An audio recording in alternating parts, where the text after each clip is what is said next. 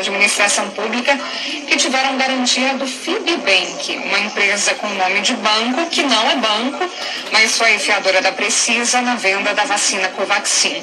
A comissão também vai sugerir ao Tribunal de Contas da União uma auditoria rigorosa nos contratos.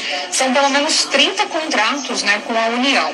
O relator Renan Calheiros disse que há provas de que sócios e funcionários dessa empresa são, na realidade, laranjas e que o verdadeiro dono é Marcos Tolentino, amigo do líder do governo na Câmara, Ricardo Barros.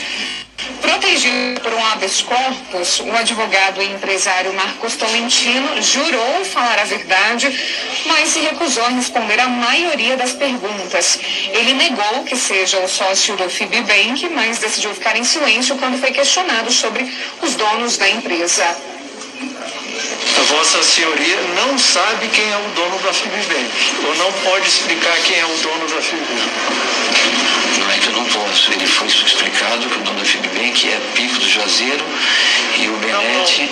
Pique do Juazeiro é acionista minoritário. Isso, minoritário. E o majoritário é a MB Guaçu. Isso está, na verdade, desde, desde a procuração em público pela junta, então gostaria de permanecer, pelo meu direito constitucional, em silêncio, porque seria uma, uma explicação de muitas, muitas horas. Eu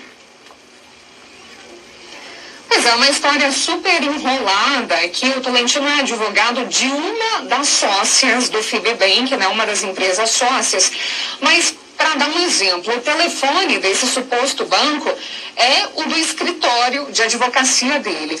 Os senadores até apelidaram né, essa empresa de Lorota Bank.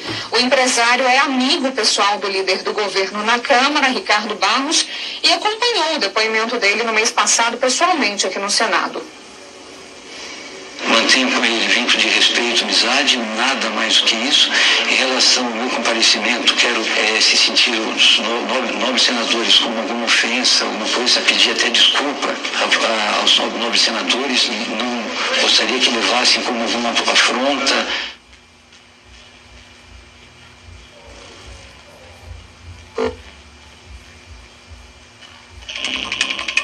Estou mentindo. Não, tá de volta. Vamos, vamos lá, Raíssa. É, Thaís, Thaís, desculpa. Vamos, vamos começar. Logo depois da, da, da, entrevista, a gente perdeu o seu contato. Recomeça depois da entrevista, então, para ficar bem claro para todos, por favor.